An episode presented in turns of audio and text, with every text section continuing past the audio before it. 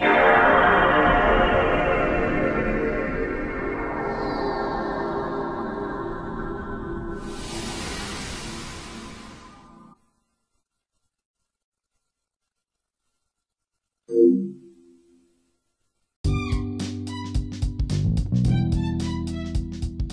Bom dia, boa tarde, boa noite. Seja muitíssimo bem-vindo a mais um episódio aqui do DespidaCast. Eu sou o Sérgio Filho, essa voz maravilhosa que vos fala, e hoje estamos aqui com nossos queridos amigos e uma participação especial que eu já vou falar em breve para falar dos novos consoles, os consoles de nova geração, que na verdade agora é a atual geração de consoles, que após dois meses do seu lançamento estão ainda nessa nesse meio termo de vale a pena comprar agora, será que eu espero mais, o que, que eu preciso fazer, o que, que eu posso fazer quais jogos eu devo jogar, quais jogos são interessantes para esse novo console. E hoje nós vamos entrar em uma discussão aqui a respeito disso, dar nossas opiniões e quem sabe trazer um ponto de vista interessante para você que está em dúvida ao tomar a sua decisão. Tô aqui com meu amigo Lorenzo. Fala aí, mano. Olá a todos, sejam muito bem-vindos a esse outro episódio de, do Despida Cast. Uma satisfação ter todos vocês aqui. E hoje um assunto que, como o Sérgio vai apresentar no decorrer do episódio, muito interessante que eu, pelo menos, não tenho tanto conhecimento, então eu vou ficar mais em cima do muro em relação aos outros, mas espero que esteja bem com todos. Tô aqui também com meu amigo Pedro. Fala aí, mano. E aí, mano, bom demais? Hoje eu estou pelado, pelado, nu com a mão no bolso. Não só por causa do Despida Cast, mas porque eu não tenho um puto sequer para tentar juntar e comprar um console da atual geração. e hoje eu vou tentar me conter aqui, porque a gente tá na frente de convidados especiais, então a gente, pô, não vamos assustar o cara, né, velho? Pois é. Falando em convidado, estamos aqui com o Eimard, com esse nome incrível. Falei, cara. Opa, e aí? Como é que vocês estão, pessoal? Tudo bem com vocês? É, é interessante essa história toda aí. Vamos ver o que, é que vai dar. Acho que vai ser uma conversa muito interessante, muitas opiniões que a gente vai emitir ao longo desse bate-papo nosso aí. Pode ficar tranquilo, Pedro. Né? Desde já, queria cumprimentar cada um de vocês aí. Tamo junto, parceiro. Como a gente já falou, vamos falar sobre os consoles de nova geração. Para começar, eu gostaria de, de trazer uma pergunta aqui, que é uma coisa que vai nos guiar nesse podcast. Hoje, atualmente, quem aqui tem condições de comprar um novo console, tirando o Eimard, porque ele já tem um novo console? Mas ele poderia comprar outro, pô. Cara, atualmente condição nenhuma, pelo menos da minha parte, que eu, pra quem não sabe, eu ainda tô no PlayStation 3. Então eu tô umas duas gerações atrasadas assim, eu sou, questão de videogame, o boomerzão daqui. Cara, eu adquiri recentemente, recentemente não, já tem um pouco mais de um ano, o PlayStation 4 e olha pro seu, o videogame foi lançado em 2013, se não me falha a memória. E... Isso. Mano, até eu adquiri o 5, faz as contas, faz as contas. Se ele foi lançado ano passado, filho, vai demorar. Não é nem a questão de ter dinheiro, porque a gente pega um cartão emprestado, ou até mesmo nosso, parcela de 24 vezes sem juros, entra pro SPC e tá tudo bem. Depois a gente resolve lá, não tem problema não. Exatamente. A questão é a necessidade de ter um console agora. Eu preciso ter um console da atual geração agora. Esse é o meu questionamento. Mas a gente vai debater isso ao longo do episódio. E respondendo a sua pergunta de forma clara e sem rodeios aqui, como eu dei, não. Não. Atualmente não. Tô tranquilo com o meu PS4. Tá tudo sossegado. Respondendo a minha própria pergunta também, eu também não tenho condições de comprar. Eu comprei o meu Xbox One em 2016 e o meu PC Gamer em 2019. E o meu PC Gamer já destruiu a minha carteira, afundou ela de todos os níveis. e, então não, realmente não tem como comprar. Mas para começar, nós vamos começar falando um pouco sobre o PlayStation 5, mais novo console da Sony. Então, como todos sabem, o PlayStation 5, ele é o console que vai dar continuidade agora para Sony. Ele foi lançado no dia 19 de novembro de 2020 e ele veio com dois preços, porque existem duas versões dele, uma versão de disco e uma versão totalmente digital. Então, a versão com o disco ela custa 4.700 reais e a versão digital custa 4.200. Então, as principais diferenças que houveram pro PS4 foi, na minha visão, é o, eles adicionarem o SSD que aumenta a velocidade do jogo e até de certa forma torna tudo mais simples para os mais impacientes, que cada vez mais estamos tendo menos tempo, tudo mais corrido. E o controle, que esse eu achei a coisa mais interessante, que agora a Sony acabou com a linha DualShock, que seguiu desde o PlayStation 1 até o PlayStation 4 e criou o DualSense, que agora ele tem diversas, além de ser maior e ser mais confortável para os dedos, como sempre foi uma crítica feita até por membros desse podcast. Eu acho muito interessante que, além disso tudo, ele tem partes sensitivas hepáticas que dizem que, por exemplo, quando você estiver jogando na chuva, você pode sentir a chuva nas tuas mãos no controle. Então foi a coisa mais interessante que eu achei de mudanças do PlayStation 5 e PlayStation 4. Ah, sim, não, eu imagino, com certeza. A sensação de chuva que você vai ter nos dedos. A chuva que o cara vai sentir no dedo é aquela gordura de cheetos escorrendo no controle enquanto ele joga, saca, velho? Que dói até a alma. É essa a sensação da chuva. Do controle molhado. cada uma. Eu, eu, tinha um primo, na verdade eu tenho um primo, ele não morreu. Mas, cara, eu ficava impressionado. O cara comia batata sensações. E vocês conhecem a batata sensações, cara. Aquilo ali é 50% ar, 20% batata e o restante gordura. Aquilo é gordura, cara. Você consegue fritar uma batata frita com a gordura daquele pacote. E o cara jogava, pegava no controle com a mão toda cheia de gordura e falava: Poxa, mano, eu tenho amor aos meus bens materiais. Você não tem, pô, me ajuda aí, né? Exato. É, eu utilizei muito exemplo da chuva, principalmente por ser o exemplo que foi dado até pelos produtores da Sony, por causa que foi o, o principal jogo que foi usado para esse exemplo foi o jogo do Miles Morales, o Homem-Aranha Miles Morales, que trouxe aí algumas cenas de Nova York e tal, que tornou essa sensação de estar dentro do jogo. E tirando também que o fato do controle ter o sensor de movimento, que eles puxaram isso lá da época ainda do Nintendo Wii, que foi a Nintendo que introduziu ele. Então, para alguns jogos, provavelmente apenas do estúdio Sony, porque as outras empresas não vão se limitar a isso, mas teremos essa possibilidade com o controle. Tirando todo como aumentou o armazenamento e os 16 GB de RAM agora que o que o console te oferece. Cara, e você tocou num ponto interessante que é sobre as empresas. Eu, particularmente, não vejo essa questão do, do controle como uma grande vantagem. Porque, ok, eu não joguei o PlayStation 5 só para constar, né? Como a gente já comentou aqui, ainda não tive condições de comprar um console desses novos. Mas, é, por exemplo, a própria vibração, que já é presente nos consoles há muito tempo, eu não utilizo. Não consigo gostar de jogar com vibração. É uma sensação muito estranha, independente do jogo, seja qualquer jogo, principalmente os de tiro, porque toda vez que você atira, o controle vibra. Isso me incomoda muito. Então eu não sei se eu iria me adaptar ou iria gostar dessas sensações no controles, no, nos controles, porque isso me parece mais uma coisa tipo. É, tipo Kinect, onde é uma tecnologia que é diferente, mas que rapidinho vai ser caída no esquecimento, que as empresas de jogos multiplataforma, que são os jogos que tem mais quantidade no mercado, não vão utilizar muito. O próprio estúdio da Sony trouxe lá aquela, aquele jogo, o Astros Playroom, para mostrar a as funcionalidades do controle, mas, por exemplo, no, em alguns jogos dela que saíram pro PlayStation 4 ainda não tem muita compatibilidade com essas funcionalidades novas, como, por exemplo, o The Last of Us Part 2 aí, né? O grande último jogo da Sony. Então, na minha opinião, eu não vejo muita diferença nisso e eu acho que isso vai ser um pouco esquecido ao longo do tempo, diferentemente, por exemplo, do SSD, que já é uma tecnologia que evolui muito e que realmente traz uma coisa que, para mim, como usuário, faz uma diferença grande. Eu tenho um SSD no PC e é um SSD simples até, não é o mesmo tipo de SSD dos novos consoles, é mais lento. O meu SSD é um da Kingston modelo A400 que tem uma leitura de 500 megas por segundo, 500 megabytes por segundo e a gravação de 350. O do PlayStation 5 tá muito mais do que isso. A taxa de, de transferência dele é de 5,5 gigas por segundo, então é muito mais rápido. Então se para mim já faz uma grande diferença ter esse SSD, mesmo que seja um modelo mais básico, eu imagino que nos consoles isso vai ser bem mais aproveitado do que essa questão do controle, mas não sei se vocês compartilham da mesma visão que eu. Essa tecnologia do controle já nasceu esquecida, né, cara? Vamos ser bem sinceros. é.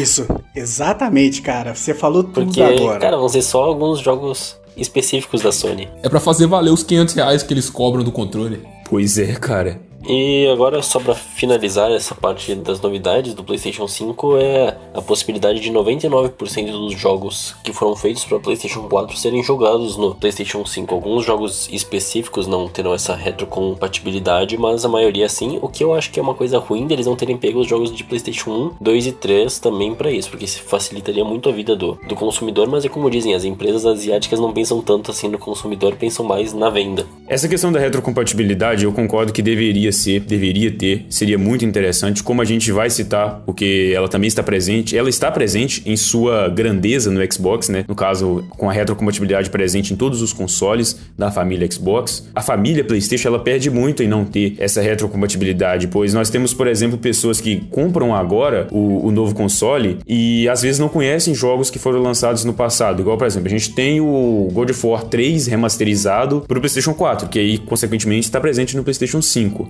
Porém, Às vezes a pessoa entra ali no God of War 3, joga, é, é um estilo diferente do God of War de 2018, né? Esse soft reboot, por assim dizer, que teve na franquia, que alterou as mecânicas e, e tudo mais. E aí a pessoa, pô, Joguei o de 2018, joguei o, o, remasterizado do 3, mas e o resto? Cadê o 1? Cadê o 2? Cadê aqueles que tiveram pro PSP que teve uma versão também pro PlayStation 3 num, num pacote, né, que lançaram? Cadê? Como é que eu faço para poder jogar isso aí? Eu acho que é bem prejudicado isso a pessoa que quer conhecer a franquia, diferente, por exemplo, do, do Xbox One, que a gente tem todos os Gears of War retrocompatíveis. A pessoa, por exemplo, chega agora no Gear 5, ela fala, pô, gostei do Gear 5, modo online, história e tudo mais. E os outros? Ela pega, tem o Gears 4, 3, 1, Judgment e tudo mais. O próprio Halo também tem uma coletânea muito boa do Halo, com todos os, os games e, e, com um remaster muito bem feito e tal. Então eu acho que isso é uma coisa que prejudica. Um detalhe importante é que acaba sendo um pouco irrelevante para o público geral, mas que é interessante citar é o, é o suporte ao Ray Tracing da nova geração. O Ray Tracing, em termos, em, a grosso modo, né? Ele basicamente é uma tecnologia que ele simula o comportamento da iluminação das luzes em um jogo, como ela se comporta no mundo real, no mundo onde nós, seres humanos, vivemos. Por exemplo, em um espelho ou em um vidro que reflete, os programadores antes eles faziam isso de forma programada, no sentido de que, vamos supor que às vezes você está olhando para um espelho e o espelho está refletindo um objeto. Já aconteceu isso em alguns jogos, que às vezes se você atirasse no objeto e ele saísse do lugar, ele ainda continuava no lugar no espelho, porque não estava sendo calculado em tempo real. O que alterava no jogo em tempo real não alterava na, nesse reflexo do jogo que estava no espelho. O Ray Tracing ele veio justamente para trazer esse, esse maior realismo nessa parte, fazendo com que os jogos se tornem mais imersivos e tal. E tá presente em todos os consoles da, da nova geração. São detalhes aí, mas que com certeza agregam para a experiência dos jogos. E ele tá presente no Spider-Man do Miles Morales, o, o Ray Tracing, você pode ver lá o, o reflexo dos prédios refletindo a cidade, refletindo o próprio Spider-Man. Quando você ativa o Ray Tracing fica muito melhor. recomendo vocês procurarem aí no, no YouTube para entender melhor o que eu tô falando, porque o Ray Tracing entende melhor vendo do que ouvindo ou lendo sobre.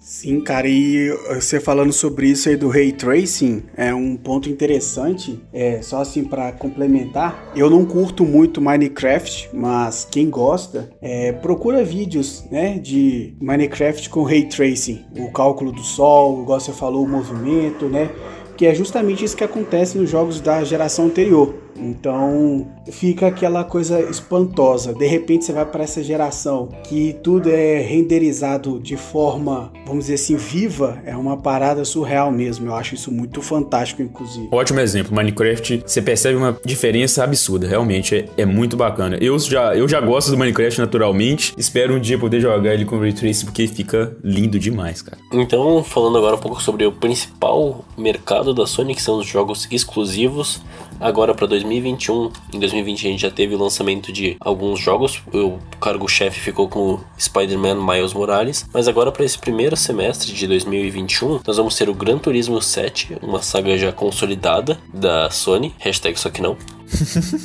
Returnal, que agora vai ser um jogo mais, um pouco diferente, assim, ele parece ser um pouco com um investimento menor que os principais jogos da Sony, então ele pode vir a ser uma surpresa. E o Ratchet Clank, que vai ser a continuação do jogo de 2016, que vai lançar também nesse primeiro semestre. E outro jogo que agora eu achei isso muito curioso, eu quero até que vocês opinem depois, que o Horizon Forbidden West, que vai ser a continuação do Horizon Zero Dawn, ele vai lançar no segundo semestre de 2021 e o detalhe, ele vai lançar tanto para o PlayStation 5 quanto para o PlayStation 4, trazendo essa retrocompatibilidade, só que de uma forma um pouco inesperada, porque, pô, Horizon não espera que seja o cargo-chefe do PlayStation 5, certo? Bom, eu não vejo ele muito como uma retrocompatibilidade. Eu acredito que a versão desenvolvida para esse jogo está focada na nova geração, e como a Sony já bem disse quando anunciou o PlayStation 5, a geração passada, que somos nós, no caso, ainda vamos receber conteúdos, porque é muito injusto você pegar um cara como eu, por exemplo, que adquiriu um PlayStation 4 recentemente e ignorar completamente ele e falar: não, meu amigo, se você quiser ter novidade, agora você tem que comprar um 5. Então, não, nesse caso eu até elogio a postura da Sony porque ela ainda ainda tá pensando no consumidor que pegou um PS4 por dois mil reais, dois mil e quinhentos reais, e é um alto investimento e que você quer ter um retorno. Então isso é interessante. Acredito que o jogo, primeiro, o Zero Dawn foi um sucesso estrondoso, tanto que chegou até o PC, e esse, como você bem disse, se posiciona como um carro-chefe agora dentro dos exclusivos da Sony Studios, né, que agora é tipo um Marvel Studios, né, velho? Tem um selinho lá Sony Studios e... Porra, velho, eu fico triste só de si que não organiza o universo dela, até a Sony organiza. Mas tudo bem, velho. Boa, cara, eu quero jogar porque eu não teria, por exemplo, a possibilidade de jogar se ele fosse lançado somente para Play 5. Eu tenho o 4, então fico feliz por terem lembrado de mim. Cara, o que eu achei curioso e até um pouco estranho foi esse jogo aí, o Horizon, ele lançar direto para PlayStation 4 e PlayStation 5, diferente dos outros jogos que eu citei, que o Gran Turismo e o Returnal seriam até mais fáceis de lançar para PlayStation 4 que o próprio Horizon. Então, eu achei muito estranho eles serem exclusivos de PlayStation 5 os que eu citei antes, enquanto o Horizon vai ter pros dois. Não é uma crítica, eu acho uma coisa extremamente boa, principalmente agora que tá numa transição, mas eu acho muito estranho isso, os outros jogos não serem lançados, principalmente os menores. Eu entendo o seu ponto, mas eu vejo por um lado que diz o seguinte: você já tem uma estrutura de Horizon pronta para PS4, porque você tem o Zero Dawn. Então você meio que vai fazer um upgrade para uma nova continuação ainda para o PS4. Você não tem muito o que trabalhar ali. O foco mesmo vai ser no PS5, onde eles precisam mostrar que o gráfico tá deslumbrante, o Ray Tracing tá funcionando, o jogo vai rodar 60 FPS. Ótimo. Em relação a Gran Turismo e outros jogos que vão ser somente para PS5, eu tenho a visão, e não sei se vocês vão concordar comigo, de que eles estão sendo desenvolvidos dentro dessa nova geração, dessa atual geração e dentro dessa nova tecnologia. E eles vão sugar o máximo dessa nova tecnologia. É, normalmente a gente tem isso no Xbox, a gente vai comentar também mais pra frente. Os jogos de carro mostram pra gente um visual deslumbrante, cara. Você se sente ali dentro dirigindo o carro mais foda do mundo, porque é muito bonito, o visual é muito polido. A gente tem isso na franquia Forza, tanto o Motorsport quanto o Horizon. E também tem agora no Gran Turismo, que tipo, não chega nem aos pés do Forza, mas é o exclusivo de carro que a Sony tem. Então acho que, pô, estamos no momento agora de trabalhar esses jogos para essa geração. Então, mano, Gran Turismo, a partir do 6, você não vai ver mais para PS4. Então você tem ali a Sony também é, te mostrando que você ainda pode ter um PS4, porque ela ainda vai te oferecer alguns conteúdos, mas ao mesmo tempo outros conteúdos, outros títulos precisam evoluir, como é o caso do Gran Turismo e os outros que você citou. É, eu vejo exatamente dessa forma aí que o Pedro comentou, é, um, é o que eu ia comentar em seguida, é, ia ser exatamente isso, só que o gancho que eu gostaria de ressaltar é que a Sony, ela tá fazendo isso justamente para mostrar que ela tá tentando se importar com a sua geração, vamos dizer assim, antiga, que é o PS4, para tentar te levar para nova, para te criar, para mim, tá? Na minha opinião, a falsa sensação de que você tem alguma coisa da geração atual no seu console passado para tentar criar ali um, uma, uma, sensação falsa de que ela se importa com a, a galera da geração antiga. Mas eu não sei até que ponto isso vai ser levantado, não sei como é que eles vão entregar isso, como é que vai ser o capado desse jogo no PS4, porque vai ter diferenças, isso é óbvio, né? Por mais que tenha o PS4 Pro aí, que a gente sabe que entrega muito bem, não só ele, mas também o próprio o console base consegue trabalhar muito bem. A gente tem vários títulos que é excelente dentro desse console base, porém eu tenho muito receio quanto a isso. É só aguardando o mesmo tempo para ver o que a Sony vai arrumar dentro dessa história aí essa questão de, de capar o jogo também é um pouco preocupante, porque a gente tem exemplos na indústria que, que foram complicados, como por exemplo na transição do Xbox 360 para o One, a gente teve o Forza Horizon 2, que na versão do Xbox 360 era bem ruim, mas bem ruim mesmo. E também o Call of Duty Black Ops 3 na época, que foi lançado para o, o Xbox 360 e PlayStation 3 também, e era uma versão terrível, horrível mesmo, era muito ruim. Então eu espero que, mesmo tendo essa versão para antiga geração, eles consigam trabalhar bem e, e não entreguem uma parada ruim. Eu acredito que vai dar certo, porque eles conseguiram trabalhar bem o Spider-Man Miles Morales, então eu acho que eles não vão cagar e entregar um, um Horizon Forbidden West muito ruim para o PlayStation 4. Provavelmente não vai ter tantas evoluções em relação ao Zero Dawn no PlayStation 4, né? Não vai ter tanta diferença de um jogo para o outro, mas o Horizon Zero Dawn já é um jogo bonito e, e bem trabalhado graficamente, então acredito que vai seguir mais ou menos nessa mesma linha. Com relação aos outros games, é, o Gran Turismo. Na minha visão, é um jogo que eu joguei muito no PlayStation 2, mas que há muito tempo não brilha na indústria. Não é um jogo que você lembra, é, as pessoas não comentam sobre esse jogo, até mesmo as pessoas que gostam de jogos simulador, principalmente os jogos simulador que estão bastante presentes no PC, como o Aceto Corsa, o Automobilista, o Project Car, são jogos bem populares aí, e as pessoas não comentam muito sobre Gran Turismo. Então eu acho que é um jogo que tem que se provar mais hoje em dia, porque tanto o Gran Turismo 6 quanto o Gran Turismo Sport, que foram lançados aí, quanto também o Drive Club, aquela tentativa bizarra da Sony de fazer aquele jogo de corrida extremamente estranho, não foram tão bem recebidos. Então eu acho que agora eles podem aproveitar as novas mecânicas, as novas possibilidades, tanto do controle quanto do console, para trazer uma experiência bacana. Principalmente agora com a presença do Ray Tracing, que vai estar no próximo jogo da franquia Forza Motorsport. Então é interessante que o Gran Turismo também traga isso. O Ratchet Clank aproveita bastante do SSD, como foi mostrado no trailer dele de gameplay, onde faz aquela transição entre mundos, e eu acho que isso pode ser interessante. É um jogo de ação e aventura bem divertido, principalmente aí para para molecada, embora molecada hoje em dia prefere jogar um, um Warzone, um Fortnite do que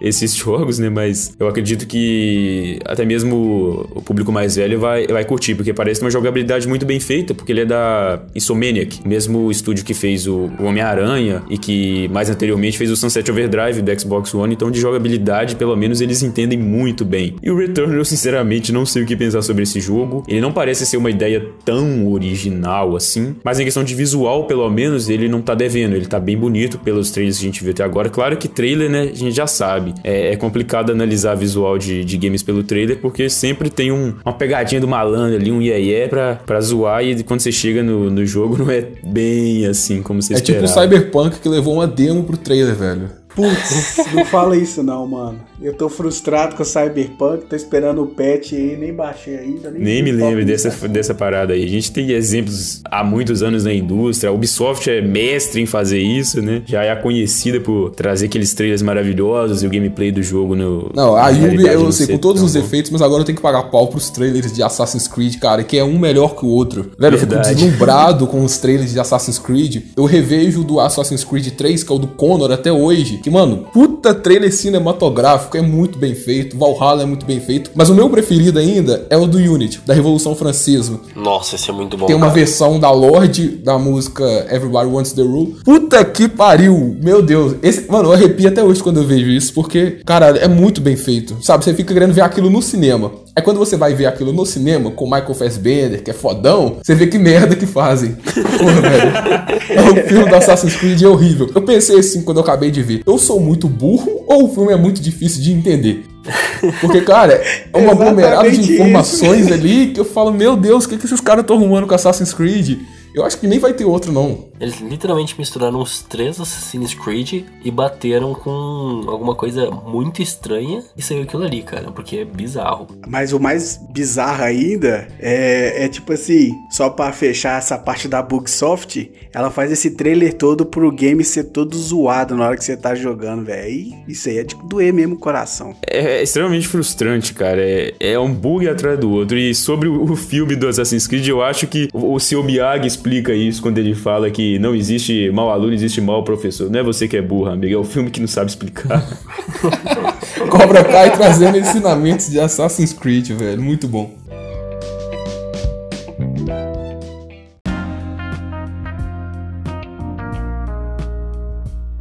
Do lado da Microsoft, a gente teve também o lançamento em novembro do ano passado, dois Xbox, o Xbox Series X e o Xbox Series S. O Xbox Series X e eu tô falando devagar porque é difícil de entender, velho. Os caras ficam rumorizando de que vai ser Xbox Scarlet, me metem o Series X e o Series S, velho. Até para falar é difícil. Mas o principal Xbox dessa nova geração é o Series X, porque ele tem configurações semelhantes ao PS5. Os componentes dele, básico, a gente tem lá 1 TB de SSD, sendo somente 802 GB disponíveis para o uso. Então, se você gosta de consumir muitos jogos e tem que ter um espaço muito grande para agrupar os seus jogos, se prepare para comprar um SSD externo, que é quase o preço de um videogame. Já vou te desanimando dessa forma, porque os jogos de hoje estão muito pesados. E a tendência é que fiquem mais ainda por conta dessa atual é, tecnologia que eles precisam compartilhar com os consoles, como é o caso da Ray Trace, bem citado, e do 60 FPS. Pra vocês terem ideia. E o 4K. Exato, e o 4K, exato. Quanto maior a resolução, maior tem que ser a qualidade das texturas. Textura basicamente é o que é o que, o que você vê no jogo. Normalmente são texturas e materiais. Igual, por exemplo, ah, se você vê uma madeira ali, tem uma textura de madeira para parecer que aquilo é uma madeira. Então, quanto maior a resolução do jogo, maior tem que ser a resolução da textura, para uma coisa estar tá ligada à outra. E quanto maior a resolução da textura, maior é o tamanho dela, mais ela pesa. Quando eu li a primeira vez sobre esse cartão que tu disse, cara, eu fiquei em choque que ele que teria que ser isso para conseguir ter mais espaço. Cara, eu me lembrei da época do PlayStation 2 que ele não tem espaço nenhum e tu tinha que comprar os cartãozinho de 8 GB para jogar. E cara, eu penso agora tem que comprar, tem que comprar esses de 1 tera que é quase o preço de um videogame, cara. Eu olhei aquilo lá e eu pensei, a facada que vai ser pro consumidor, principalmente para uma empresa que sempre apostou tanto no em preços mais baratos. Então eu achei muito estranho isso quando eu vi. Eu entendo que é difícil, mas sei lá, cara, achei muito bizarro pro consumidor. SSD tá mesmo pro PC é caro e como a partir do Xbox One e PlayStation 4 os jogos precisaram ser instalados no console, porque antes a gente jogava o jogo direto no disco, né? Claro, se você comprasse mídia digital é óbvio que tinha que instalar no console, mas se você comprasse mídia física, você não precisava instalar o jogo e ocupar o espaço do console. Tanto que o Xbox One ó, 360, ele tinha 4 GB no lançamento, a versão dele tinha 4 GB. Então, porque não precisava de, de HD a menos que você fosse comprar jogos em mídia digital. Mas depois precisaram ser instalados, então hoje em dia não tem como fugir disso. Mas quando eu cito isso em relação ao SSD, que fique bem claro, eu não estou culpando a Microsoft. Assim como na Microsoft, no PlayStation também a gente tem a mesma capacidade e uma opção para expansão que também não é barato. Então o consumidor aí vai ter que manejar o que, que ele vai jogar, o que, que ele não vai, joga, exclui o outro, depois baixa de novo e assim vai levando. O recente Call of Duty Black Ops Cold War vai ocupar 136 GB, tanto no Xbox Series S quanto no Xbox Series X. A tendência é essa. Se você quer gráficos deslumbrantes, saiba que você vai precisar de um grande espaço de armazenamento para que eles rodem no seu videogame. Mas enfim, como eu disse, não é um demérito da Microsoft, assim como a Sony também não é culpada por isso. É o preço que você paga por adquirir um videogame da atual geração. Ponto. O chip gráfico é produzido também pela AMD, bem como o processador, que é igual ao do PlayStation. Então, assim, cara, ele é, resumidamente, um videogame mais potente do que o PlayStation 5. O PlayStation 5 ganha em velocidade, porque tem um SSD melhor, mas o Xbox é um videogame mais potente. Embora muitos não coloquem esse critério na balança na hora de comprar, eu acho que o principal critério que define a compra aqui é o jogo, no caso do PlayStation os exclusivos, no caso da Microsoft, o serviço que ela oferece. E ambos esses novos videogames da geração Xbox rodam até 120 FPS com uma leve diferença. Esse Xbox Series S, que é o mais parrudo, que é o mais caro, roda 4K, enquanto a gente tem a outra versão que roda em até 1444p. No Brasil, ele também chegou em novembro custando R$ 4.599 já com reajuste do imposto. Bom, a Microsoft tem essa parada, né? E vocês vão concordar comigo disso, um pouco mais abrangente para os, entre aspas, pobres. Mas, poxa, 4.500 conto no videogame não é nada que atende às nossas carteiras. Com certeza, a gente tem a disponibilidade da versão mais barata, né, que é o Series S, consequentemente menos potente, que custa na faixa aí de 2.800, que é o preço dele de lançamento. Então, é, apesar de ter essa opção, ainda é um pouco complicado. Às vezes a pessoa vai entrar nessa nova geração procurando uma coisa um pouco mais premium. Já que eu vou comprar um console novo, já que eu vou gastar mesmo, eu vou, eu vou gastar no, no, no top do top. Além de ter o fato de que o Series S ele não tem versão com disco, ele é somente sem disco. Caso uma pessoa tenha tido um Xbox One ou um 360 360 e tenha jogos em disco, ela não vai conseguir jogar no Series S mesmo tendo a retrocompatibilidade, que é disponível, que caso da retrocompatibilidade você pode jogar todos os jogos da biblioteca do Xbox One e alguns jogos do 360 e do primeiro Xbox. Ainda não tem disponível todos, mas os principais, como por exemplo Red Dead Redemption do Xbox 360, nós temos na retrocompatibilidade. Mas por exemplo, eu que tenho o Xbox One, eu tenho alguns jogos em mídia física, né, o disco, como Forza Horizon 4, Gears of War 4, Injustice, enfim vários jogos. E eu não, para mim não tem como eu comprar, por exemplo, um Xbox Series S, porque eu não poderia utilizar esses jogos no console. Eu, de um jeito ou de outro, teria que ter um Series X, pois ele é o único que tem o leitor de Blu-ray para colocar os discos. Então, quem for comprar tem que medir não só essa questão do preço, quanto a questão do tipo de consumidor, né? Porque às vezes a pessoa já tem alguns jogos em mídia física que queria não gastar tanto, mas ela se vê obrigada a gastar pelo fato de não existir uma versão do Series S com leitor de Blu-ray. Mas a gente entende isso porque é a versão econômica do console, é a versão que tem as mesmas características no sentido de, por exemplo, tem o mesmo SSD, a mesma tecnologia do SSD,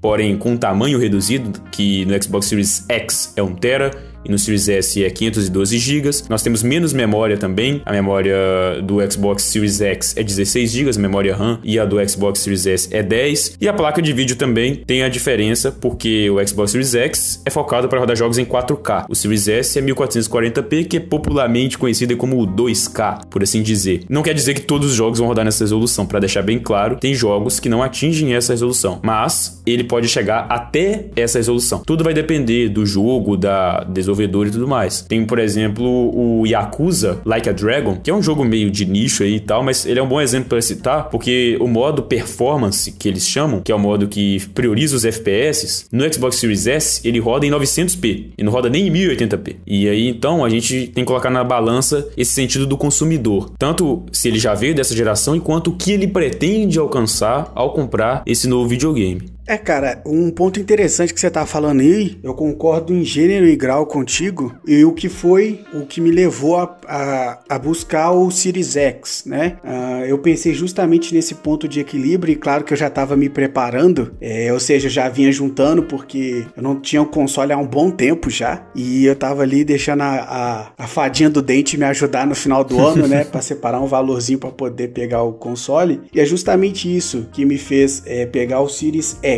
A gente pega o serviço, o leitor de disco que vai me ajudar a jogar algum game antigo, que é retrocompatível com o meu console atual, e eu vou conseguir ficar satisfeito entre os dois termos, por mais que eu tenha que fazer como o Pedro disse anteriormente. Eu vou ter que jogar o Red Dead Redemption todo, que é pouco mais de 120 GB, para desinstalá-lo para poder jogar o próximo. Não tem como eu investir um Series S no, no extensor de armazenamento para me poder deixar isso tudo baixado. Então é meio que surreal a gente fazer isso aí, mas são os meios que a gente tem para poder se, se divertir, para poder aproveitar um pouquinho da geração, porque senão a gente não consegue tirar o proveito disso. Puxando esse ponto aí que o Mard trouxe, eu queria avisar para agora que os consoles eles estão em falta nos estoques por conta do, da alta demanda que teve logo no, no início, tem muita loja passando a faca em todos os clientes, cara. Eu já vi o console, o Series X vendido a 10 mil reais em algumas dessas lojas famosas aqui do Brasil, Casa Bahia, Ponto Frio, não vou citar a loja específica. Já vi por 7.800 reais, já vi beirando 9 mil, então tomem cuidado, esperem voltar os estoques aqui pro Brasil, porque, cara, é um absurdo o que as lojas estão fazendo. Sim, é complicado mesmo essa questão dos estoques. É importante salientar que a pandemia que tá afetando isso, então, para quem já tá na seca aí para comprar, o que, que a gente não recomenda fazer isso no momento também devido a esse ponto, espere. Vamos com calma, pessoal. O console não vai fugir, não. Eles têm que vender console, então uma hora vai ter console. Fica sossegado. Mas agora falando um pouco sobre essa questão até que o, que o Imard comentou, é importante ter em vista essa questão do armazenamento, porque o principal foco do Xbox é o Game Pass. E o Game Pass tem muitos jogos disponíveis. É o serviço de jogos de assinatura de jogos da Microsoft, onde você tem um catálogo com mais de 100 jogos. E tem o Game Pass Ultimate, que é a versão mais completa dele, custando aí 45 reais por mês, onde você tem os jogos do Game Pass todos os exclusivos da Microsoft no dia do lançamento, jogos do EA Play, você tem a Xbox Live Gold, que também dá jogos, dá entre aspas, né, porque você paga, mas que também disponibiliza jogos todos os meses, além de jogar online e tudo mais. E tem também o Xbox Game Pass para o PC, para quem tem tanto Xbox quanto PC. Isso é uma coisa a se pensar pelo fato de o Series S ter somente 512 GB de SSD e você não pode utilizar todos os 512 GB, porque tem a reservado para o sistema e tal, se eu não me engano, gira em torno de 360 GB o tanto que você pode utilizar para armazenar jogos. Então, às vezes, pelo fato do Game Pass ter muitos jogos, aí a pessoa pega, por exemplo, ah, vou instalar um Forza Motorsport 7, pá, 100 GB. Vou instalar o Gear 5, mais 100 GB. Vou instalar o Halo 5, mais pelo menos uns 70 GB. Acabou. Você não tem mais armazenamento. Então, se aquela pessoa que, por exemplo, curte jogar muitos jogos online, como por exemplo o Warzone, o Fortnite, esses jogos que estão no auge, e os próprios jogos que tem no Game Pass, como Pedro citou Call of Duty, né, o Black Ops Cold War aí recente lançamento, talvez seja interessante ela pensar em adquirir o Xbox Series X porque mesmo comprando o Series S e o, S, e o SSD expansível, fica praticamente o preço do Series X, como o Pedro já bem comentou. Então, é uma coisa que vai depender do tipo de público. Agora, se você é um jogador que joga mais jogos single player ali, joga um jogo de cada vez, não é tão fã de jogos online, talvez o Series S já seja suficiente para você. Se você joga um jogo de cada vez, você vai terminar aquele jogo todo para depois instalar. Geralmente eu sou assim. Eu costumo jogar muito mais jogos single player, então eu jogo um jogo primeiro para depois instalar o outro jogo. Mas isso vai depender do perfil de cada pessoa. Mas é importante pensar no fato do Game Pass porque ele é muito interessante, principalmente também para quem tem filhos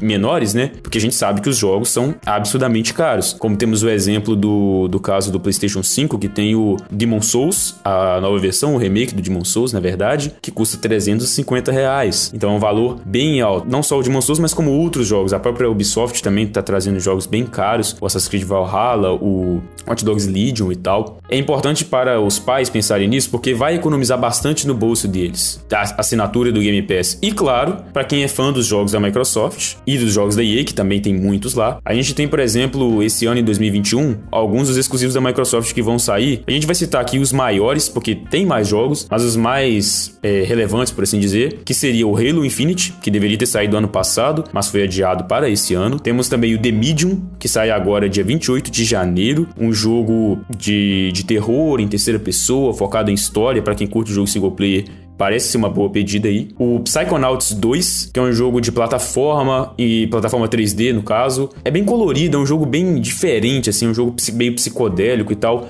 Não acho que vai agradar muitas pessoas, mas, por exemplo, você tem a presença do ator, o Jack Black, nas, nas vozes do jogo. Ele é uma pessoa bem carismática, muita gente gosta dele. E é um jogo com música também, envolvendo é, apresentações musicais. É um jogo bem diferente. E o Scorn. Scorn é um jogo de terror, de tiro em primeira pessoa, que também tá pra sair esse ano, já tem gameplay dele. Todos esses jogos que eu citei, na verdade, já tem gameplay. Vocês podem conferir no YouTube. Então, esses são os principais jogos do Xbox para esse ano de 2021. Como eu falei, tem mais alguns outros, mas esses são os, os maiores, assim, que, que têm mais destaque. Como bem pontuado aí pelo Sérgio, a gente tem o serviço de assinatura da Microsoft, que é a Game Pass, e a Microsoft tem essa característica, né, vocês vão concordar comigo, de ser muito abrangente para quem tem menos condições. Não necessariamente ela está te ajudando. Eu gosto muito de usar uma frase na minha vida, eu acho que ela se aplica a muitas coisas. A mão que te dá é a mão que te tira. a Microsoft oferta para você um console de R$ 2.799 da atual geração. Se você parar para analisar, tá um preço até ok. Não vou falar acessível porque pode ser acessível para mim, mas não pode ser para o Lorenzo, por exemplo. Mas tá ok. Por outro lado, ela força você a comprar um SSD ou um HD de expansão de quase dois mil reais para você poder jogar mais jogos. Então aí você pondera na balança se realmente esse custo custo-benefício está saindo tão benefício para você.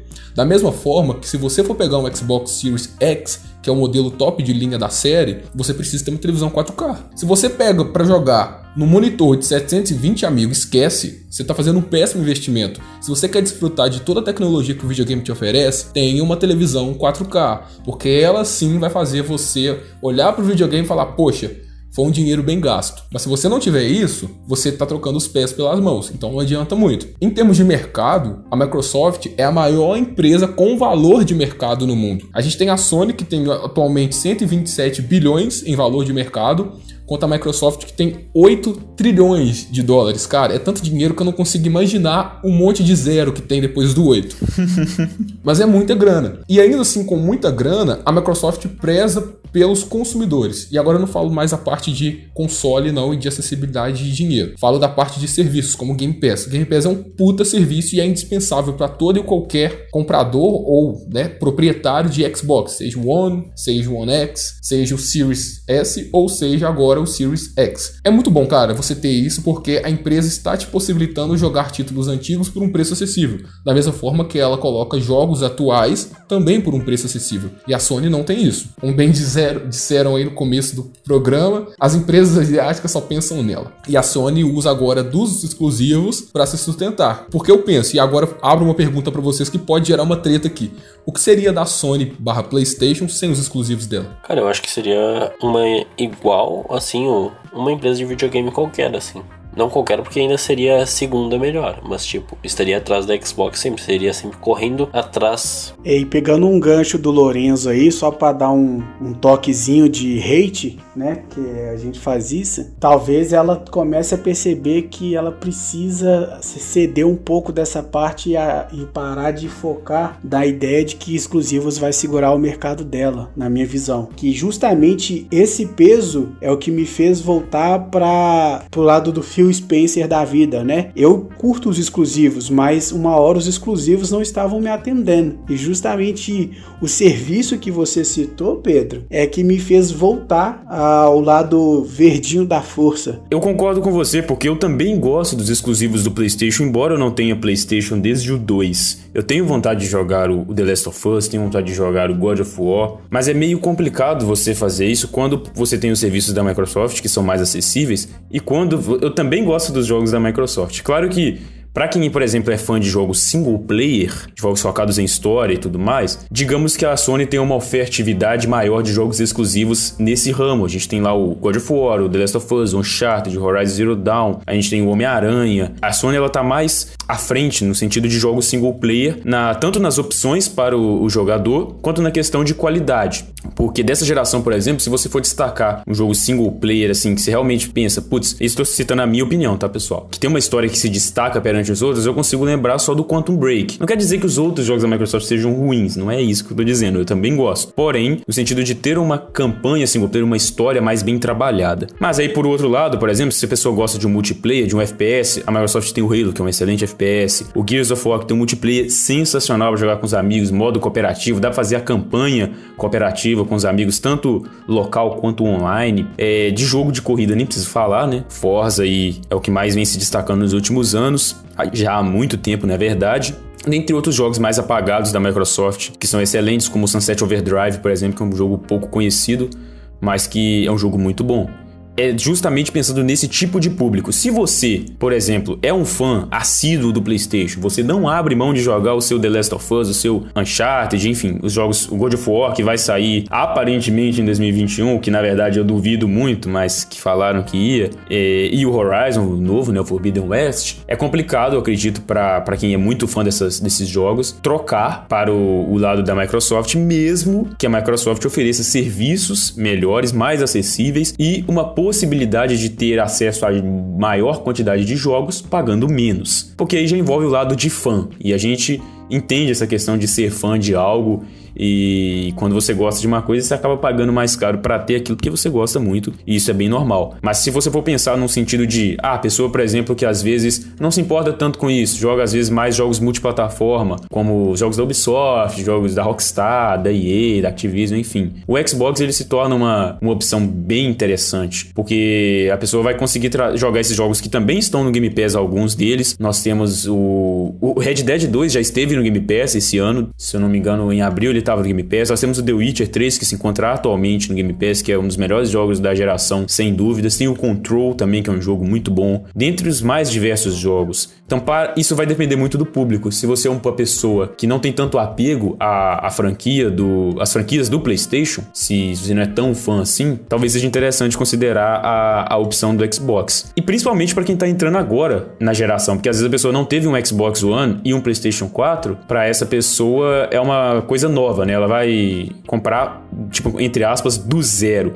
Ela não teve uma bagagem, talvez, por exemplo, com jogos que ela já comprou pro Xbox ou pro PlayStation 4 que ela quer rejogar no PlayStation 5 ou no Xbox Series. Ou também aquelas pessoas que gostam de, de fazer troféus, platinas, conquistas, que às vezes a pessoa quer manter na mesma plataforma para usar a mesma conta e principalmente o pessoal do PlayStation lá que gosta de fazer a platina e tal. Ah, pessoa vai trocar para Xbox e ela não vai ter a possibilidade de fazer platina nos próximos jogos. Porque tem gente que gosta, né? A gente tá avaliando perfis e perfis. Então são coisas a se considerar. Então, pensando nessas coisas que nós consideramos aqui a respeito dos novos consoles, a respeito dessas informações e a respeito dos jogos desses novos consoles, a gente não citou, obviamente, jogos multiplataforma, porque saem para as duas plataformas, então não acredito que seja um fator de decisão final para o usuário. Mas agora eu gostaria de ouvir aqui meus amigos com relação ao que eles fariam atualmente, tendo em vista aí os dois meses de lançamento dessa nova geração, agora atual geração, né? O que eles fariam? O que você faria, Pedro? O que você faria, meu amigo?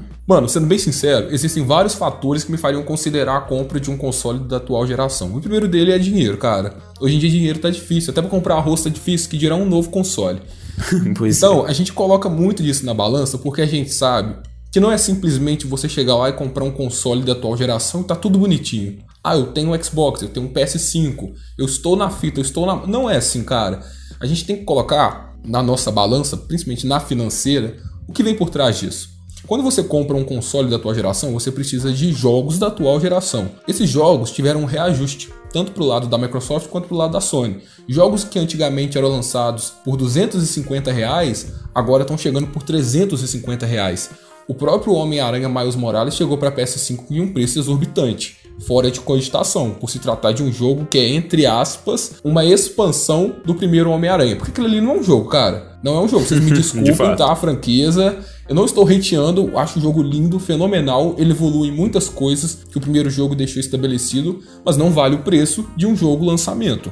Aquilo é uma expansão. Então chega por 350 e fala, poxa, peraí, eu gastei quase 5 mil no videogame, agora mais 350 no jogo, e, e eu falo um jogo e apenas um jogo. E tem um outro ponto. No PlayStation 5 em específico, você tem agora o novo controle DualSense. É uma nova tecnologia, é a tecnologia que vai deixar os gatilhos molhados de cheetos, enfim.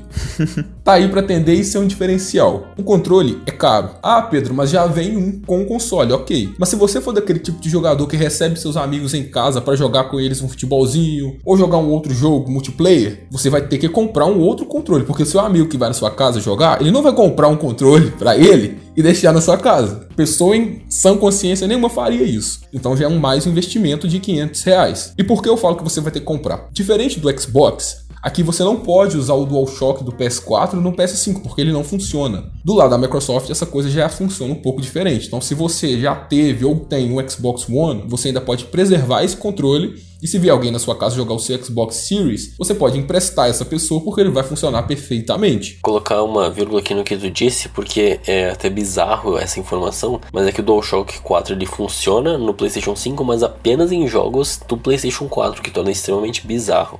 Exatamente, isso é bizarríssimo, velho. Sim, é por isso que não faz sentido, mas é por isso que eu nem considerei os jogos de PS4. Eu estou considerando jogos que foram feitos para essa geração, como é o caso do Miles Morales. Então, jogos de PS5, meu amigo, ou o sujeito traz um DualSense lá da 25 de março para jogar com você, ou você compra para ele. Não tem como, velho. Então tem mais esse gasto. E outra, como a gente, como eu bem citei, né? Sou foda. É, se você quer desfrutar de toda a potência que um console da atual geração vai proporcionar a você, tenha uma televisão 4K, no mínimo. Se você não tiver, meu amigo, você faz as contas. Uma televisão 4K hoje está custando em faixa de R$ 2.200. Aí você compra um videogame de quase 5.000 reais. Você compra um jogo de 350 reais. E aí? Será que você vai ter dinheiro para bancar isso tudo? Porque uma hora, velho, até o Serasa vai falar, não, meu amigo, não compra mais não, que aqui já não tem como mais colocar o seu nome. já preenchi uma lista toda aqui, velho, não dá mais. Então, respondendo a sua pergunta, Sérgio, sendo agora bem direto, não atualmente não vale. E você mesmo disse, cara, eu compartilho da sua experiência. Eu fui ter o meu PS4 anos depois do lançamento, porque foi anos depois que ele ficou barato. Em geral, os produtos da Sony no Brasil são muito caros.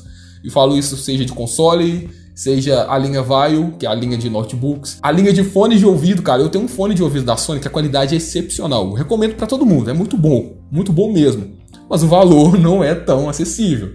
Então, assim, ela oferece uma qualidade boa de produtos, mas em compensação, ela não oferece preço. E quando a gente fala de Brasil, a principal coisa que a gente quer é preço. Porque a gente tá na bosta, velho. Na bosta. Então, não, eu não pegaria. E outra coisa, acho que esse é um, também um dos motivos principais. Então, nesse começo agora de geração, nesses primeiros meses, né, tipo, a gente tem dois meses que os produtos foram lançados. A gente não tem uma grande quantidade de jogos para desfrutar dessa geração, somente os otimizados. Então, também é uma coisa que não vale a pena. Eu vou comprar um PS5 para jogar mais Morales, meu amigo. Não, me ajuda aí. Meu dinheiro não cai do céu. Então eu prefiro esperar um pouco, talvez no segundo semestre de 2021 ou quem sabe em 2022, não sei. Porque videogame é um objeto cuja desvalorização não é muito alta. Se você compra um PS4 lá em 2013 e você tem ele até hoje, você sabe que o valor de revenda dele ainda é alto, principalmente agora por conta da alta do dólar. Mas eu prefiro esperar, cara. Talvez em 2022 eu troque meu console ou talvez invista em um PC, não sei. Vai depender de como as coisas vão ser oferecidas pra gente. O que a gente tá buscando é custo-benefício. E aí, Lourenço, e seu PS3, velho? Vai abandonar a carroça aí? ah, cara, agora eu vou. Eu tenho alguns jogos ainda que tem de meta pra terminar com o PlayStation 3, porque o que, que eu tô fazendo? Como eu joguei, eu joguei muitas vezes os jogos clássicos, tanto do PlayStation 3 e 2, mas eu era muito novo, eu não entendia. Então agora eu tô pegando esses jogos de novo e tô jogando com uma visão diferente, que tá sendo uma experiência muito boa. Então, pro pessoal que quer comprar os jogos da nova geração, eu diria espera um ou dois anos, porque agora está tendo essa transição do, da antiga geração pra nova, então ainda vão ter alguns jogos. Pensa, porque eu lembro que eu comprei meu PlayStation 3 em 2013, ou seja, no ano que lançou o PlayStation 4, foi a vez que ele tava mais barato. E eu lembro que a produção de jogos só acabou dois anos depois, foi até 2015 lançando jogos para PlayStation 3. Então, se tu tiver essa pausa vai ser muito importante uh, para tu conseguir esse dinheiro, claro. A gente espero eu, já vai ter saído de uma crise econômica que lançou o videogame a 5 mil reais aqui no Brasil. E cara, o jeito é planejamento, acredito eu. Eu não, hoje, 2021, o ano de 2021, não acho que é o ano certo, porque ainda tá com muita coisa ruim para acontecer na minha visão em questão de subida de preço. Meu amigo Eimard, você já tem o console, você acha que foi uma boa opção ter comprado agora, tendo em vista o fato de você não ter tido um console nessa atual geração, né? Tem que pensar bem nisso, tem que pontuar isso pro pessoal que tá ouvindo.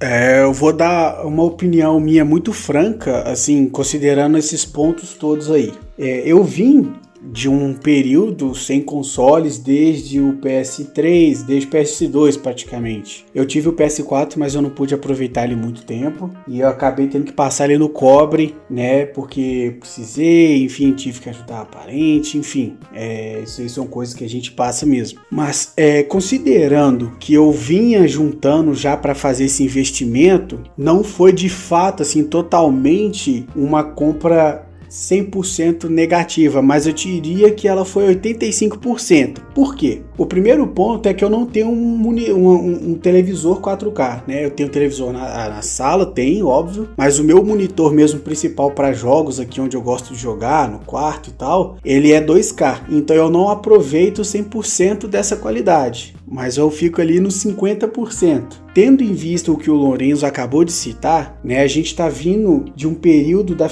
do fechamento, né, que a gente chama de fechamento fiscal dessas empresas, que ainda tem muito jogo que vai ser ainda feito para as outras gerações, ou seja, tanto o One, o One X, enfim, é, tem ainda coisas saindo para os consoles. Claro que vão ser menores, evidentemente. Porém, a gente tem do lado da Microsoft para passar um pano, né, para dar um alívio, o que, que a gente citou aí, que é o Game Pass, que é um serviço maravilhoso, um serviço muito bom mesmo, que te ajuda, mas com as ressalvas que foram citadas anteriormente. Então, assim, é, se você for adquirir, tenha em mente que sim, Vai valer a pena? Vai, mas com ressalvas. E essas ressalvas, para mim, dependendo da situação, dependendo de como que você se encontra financeiramente ou sua disponibilidade para ter algum periférico, né, que é algum outro controle barra manete da geração anterior, no caso do Xbox, é, vai te ajudar a ter menos custos, né? Considerando que você vai, assinar, vai fazer a assinatura do serviço do Game Pass mas de contrapartida a todos esses meus pontos, eu não acredito que seja agora um momento para quem quer investir nesse console. Eu estou em concordância com vocês. Eu, particularmente, não pretendo adquirir um console de nova barra atual geração atualmente nesse ano, nesse ano, porque pelo fato de eu já ter um Xbox One e também um PC razoavelmente bom, eu ainda vou conseguir jogar alguns jogos novos, mesmo que eles não saiam para o Xbox One, como o caso do The Medium, que eu vou jogar no PC, e alguns vão sair para o Xbox One, como o caso do Halo Infinite, embora eu não seja tão fã de Halo assim mas pensando, claro, nos lançamentos. Atualmente, não tem nenhum jogo que particularmente me cresce aos olhos a ponto de eu querer ter um console de nova geração. Tirando, claro, o fato do preço de não estar acessível, o único jogo exclusivo mesmo da nova geração, por exemplo, do lado do PlayStation, a gente tem o Demon Souls. Eu não sou tão fã assim, então para mim não é algo que me faria jogar, me faria adquirir o console. E pensando a longo prazo, por exemplo, até o final desse ano, a gente tem na lista de lançamentos que a gente falou, também não me chama tanta atenção assim os jogos que vão lançar, embora eu me interesse por alguns, eu não acredito que ainda exista um peso suficiente para te para me motivar na decisão de trocar. Eu ainda, tô, eu ainda tenho que jogar muitos jogos dessa geração que eu não tive a oportunidade de jogar ainda pelo fato do preço e tudo mais. E a maioria dos jogos bons, a maioria dos melhores jogos vão lançar mais para frente. A Microsoft já mostrou diversos jogos que ela vai lançar mais para frente, como o Avowed, como o novo Fable, como Forza Motorsport, enfim, infinitos jogos. O próprio, a própria Sony com certeza vai ter um próximo jogo, por exemplo, da Naughty Dog, que é a empresa do Uncharted e do Last of Us. Não se sabe se vai ser uma sequência, mas é uma empresa muito, é um estúdio muito aclamado pelos fãs e pelas pessoas em geral que faz excelentes jogos. Enfim, diversos jogos ainda estão para ser lançados. Então, na minha visão, o que eu acho mais interessante hoje em dia seria realmente esperar, ver o que vai acontecer e, para quem tem a possibilidade de fazer isso, ir guardando dinheiro de pouco em pouco caso não precise gastar esse dinheiro com alguma coisa mais importante ou com alguma coisa que você queira mais, independente se for algo de necessidade ou não, né? Às vezes a pessoa tá, ah, não, quero trocar meu celular ou computador e enfim. Um outro ponto também é que até hoje eu jogo com monitores em 720p, o, tanto do PC quanto do Xbox. Eu penso de uma forma meio, é, meio brasileira nesse sentido, porque eu penso assim: bom, se eu tiver um monitor 720p, os meus jogos também vão rodar na resolução, eu vou colocar na resolução 720p. Então, eu vou conseguir ter mais FPS nos jogos se eu tivesse, por exemplo, em 1080p ou em 2K. Ou seja, eu preciso ter um PC menos potente do que eu teria para rodar ele em 60 FPS e 1080p. Então é um pensamento meio, né? Custo-benefício. Por isso que eu ainda tenho é, monitores 720p. Então, para mim, eu não vejo sentido em adquirir um console da nova geração agora, somente daqui a alguns anos, quando eu tiver condições financeiras de comprar tanto uma televisão 4K quanto um console top de linha, seja ele PlayStation 5 ou Series X. Agora, se você está na situação como a gente aqui, eu recomendo esperar, assim como meus amigos aqui conversaram. É interessante não se apressar nesses casos, pois a gente sabe que a indústria dos games ela é bastante mercenária em muitos aspectos. E, e é, pois é, é ela mesmo. E a gente não pode dar mole, não pode cair no conto dessas empresas, porque às vezes a gente cai, por exemplo, no conto do Cyberpunk, querendo comprar um console para ter um, nossa, vai ser um excelente jogo, não sei o quê. E aí sai aquilo ali, né, cara? Então não é todo jogo exatamente que vai valer a pena o investimento. A gente hoje em dia pode confiar em poucas empresas, confiar entre aspas, né? Porque mesmo as, as que a gente confia às vezes acabam nos decepcionando. Então é, tem que olhar essa questão também de. Cara, por isso que eu gosto muito do jogos. criador do Way Out, que ele no meio da premiação o jogo dele foi feito numa parceria com a EA, uh, que eles ajudaram financeiramente, e no meio da premiação ele xingou a própria EA. Por isso que eu sou muito fã desse cara. Ah, lúcido, né, cara? É o mínimo que ele tinha que fazer. Infelizmente, essa sociedade gamer que a gente tenta se incluir, ela é elitista. Eu não falo a comunidade, sim, a sociedade, porque a comunidade gamer somos nós. Nós somos gamers, casuais ou não, jogamos e gostamos. Agora, a sociedade, que são os elementos que compõem isso, como a Sony, como a Microsoft, como a Nintendo, está se tornando cada vez mais mercenária e, como eu disse, elitista. Então hoje, as pessoas que provêm de novos consoles, de novos jogos, de novas televisões, são aquelas pessoas que têm mais poder aquisitivo. Jogadores casuais ou jogadores que querem estar ali, mas não conseguem, acabam ficando de fora, como é o nosso caso. Então por isso nós quatro fomos tão assertivos em opiniões de que não compensa comprar um console de nova geração este ano, embora o Imard tenha um, tá? Enfim, a hipocrisia. não, cara, que isso? Pera aí, deixa eu me defender aqui. Mas quem sabe ano que vem, velho? Pô, considera aí que eu, não, eu tive que vender o PS4, pô. Você continuou com o seu. Eu tava juntando desde que eu ah, vendi. mas olha pelo lado bom. Você vendeu o PS4, velho. Pra eu comprar um, eu vou ter que vender minha alma, entendeu? Você sabe mais o lucro do que eu. mas por que que eu talvez não tenha vendido a alma? Fica aí questionamento. Aquela velha história, se você tiver dinheiro aí para dar e vender, irmão, compra essa porra aí, seja feliz. Mas Deposita no meu Pix, o link vai estar tá na descrição, tá? é, pô, no, pô, no Pix de cada um, hein? Pô, coloca o Pix de cada um aí, hein? Na descrição, galera, acessa aí, na descrição do podcast, meu Pix vai estar tá lá. Se você puder fazer uma doação de 500, mil ou 10 mil reais, fique à vontade. Vai do seu coração mandar, tá? Mas eu não aceito menos que isso. é uma boa causa, né, velho? É pra gente ter um console da nova geração. Mas uma coisa que eu tenho que pontuar aqui é que em momento algum, dentro desse programa, a gente quis marginalizar as pessoas que estão comprando o um novo console. Não. Como eu disse, a aquisição de um novo console é investimento. Você vai ter um bem por vários e vários anos.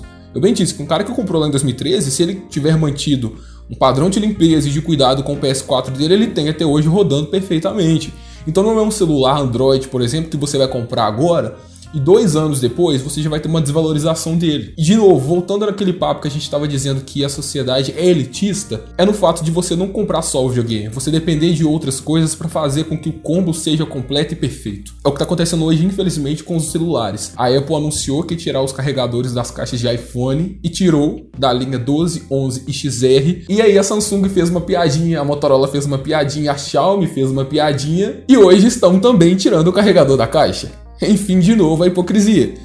Então, são tendências de mercado. A Apple não fez simplesmente porque ela quer reduzir os lixos no meio ambiente. Não. Existe uma coisa por trás que se chama finanças. Vendo que essa proposta poderia ser boa para os cofres da empresa, a Samsung, a Xiaomi e a Motorola vão adotar isso. Tanto que um recente modelo do Galaxy S21 já não tem carregador. Então, meu amigo, tempos difíceis. Hoje você não simplesmente compra um bem e vai ter ele 100% completo. Você precisa comprar as DLCs da vida. É a ditadura da EA aí, tá todo mundo copiando. Falando em copiar, tomara que a Sony copie o Game Pass, porque vai ser muito bom se ela fizer isso. Aquela velha história, cara. O problema não é copiar, o problema é fazer errado. Se copiar e fazer direitinho, a gente aceita, mano. Vai ser bom. Faz aí, Sony, por favor. Uma coisa interessante agora que a gente tá chegando no final do episódio de falar, que é que a gente chegou até o final do episódio e não surgiu uma oportunidade pro Sérgio Segado hoje, porque a gente tá falando só de videogames. Na verdade, eu tenho uma outra teoria. Eu acho que ele não foi gado porque estamos na presença de um participante especial. Pode ter certeza que no próximo episódio ele vai voltar cegado. É só porque o Imagem tá aqui, velho. Ele tá fazendo sala. Cara, é porque eu não citei um jogo específico para cegado. A gente não falou, não é o um podcast sobre um jogo. Mas já que tem que manter a tradição, eu vou cegado da protagonista do Control, que é o jogo que eu citei.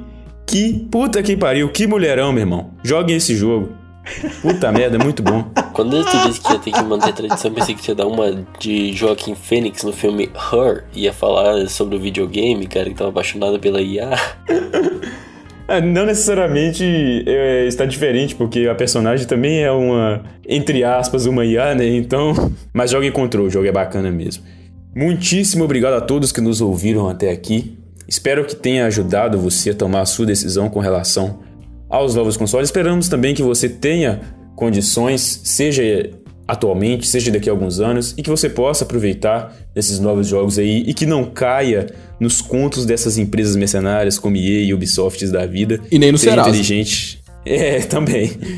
Seja inteligente a gastar seu dinheiro e use com responsabilidade, sempre tendo em vista de que é, bens materiais não necessariamente são a coisa mais importante para a sua vida. Priorize você, priorize outras coisas. Novamente, as nossas redes sociais estarão na descrição. Se você quiser falar conosco, pode mandar um e-mail para a gente ou despidamente@gmail.com. Você pode informar o seu nome, lugar de onde você é, o que você faz, trabalho, estudo, alguma coisa assim, que a gente vai ler aqui com todo prazer no início do podcast. Não esqueça de nos seguir também nas redes sociais, Despidamente no Insta, Despidamente no Instagram, também tem no Facebook, Despidamente, siga lá, sempre postando novidades do mundo da cultura pop. E claro, aqui no nosso podcast, se você é a primeira vez que está ouvindo, não deixe de nos seguir, postamos episódios aqui todas as semanas, às quartas-feiras. E já agradecendo aqui ao pessoal, o Pedro, o Lorenzo e a nossa participação especial de hoje, o Eimard. Muito obrigado, mano. Que isso, gente. Muito obrigado pela oportunidade. É um prazer sempre estar falando sobre jogos, sobre tecnologia, que só a minha vida. E muito obrigado mesmo por me convidarem. Me senti extremamente lisonjeado pelo convite feito por vocês aqui do Despida. Valeu! Que venham mais participações, né, cara? E falando nisso, sobre tecnologia, quem sabe a gente não faz um bloco específico sobre tecnologia. Rapaz, sobre tecnologia a gente vai ter um problema, que aí eu vou falar então não é um problema, é a solução. Mas é isso aí, pessoal. Muitíssimo obrigado novamente. Fiquem bem, fiquem tranquilos. Espero que esteja tudo bem com vocês, estejam com saúde. Cuidado com o corona aí e vem vacina pra gente melhorar e passar essa fase complicada. Até o próximo episódio, guys.